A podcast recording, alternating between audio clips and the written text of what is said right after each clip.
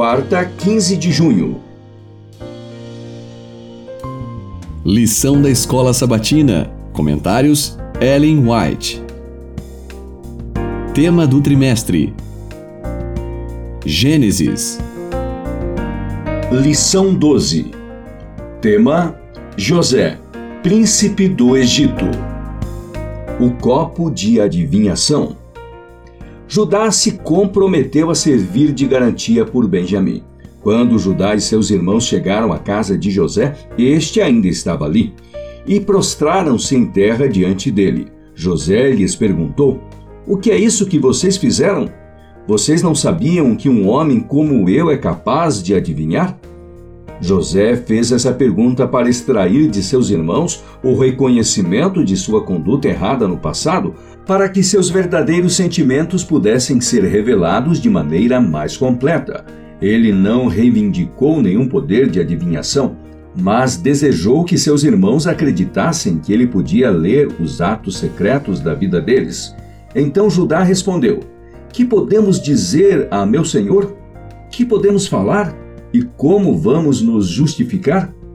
Deus descobriu a nossa culpa.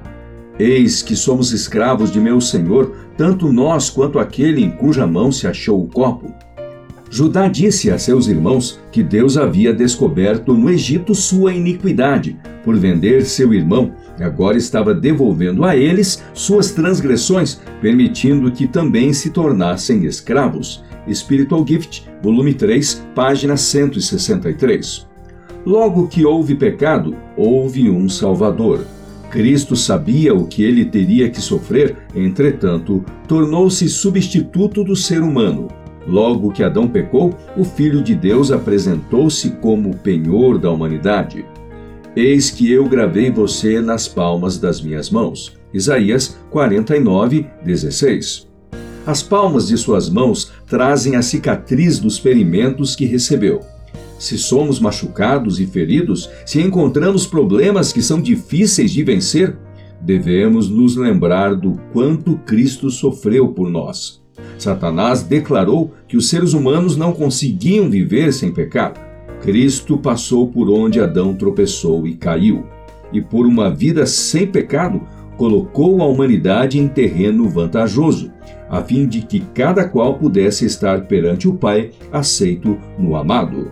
Nos Lugares Celestiais, 7 de janeiro, página 13. Os obreiros na causa da verdade devem apresentar a justiça de Cristo, não como novo esclarecimento, mas como luz preciosa que foi por algum tempo perdida de vista pelo povo Devemos aceitar Cristo como nosso Salvador pessoal e ele nos imputa a justiça de Deus em Cristo.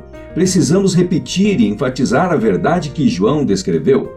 Nisto consiste o amor, não em que nós tenhamos amado a Deus, mas em que ele nos amou e enviou o seu Filho como propiciação pelos nossos pecados. 1 João 4,10 no amor de Deus, abriu-se o mais maravilhoso veio de verdade preciosa e os tesouros da graça de Cristo são manifestados perante a Igreja e o mundo.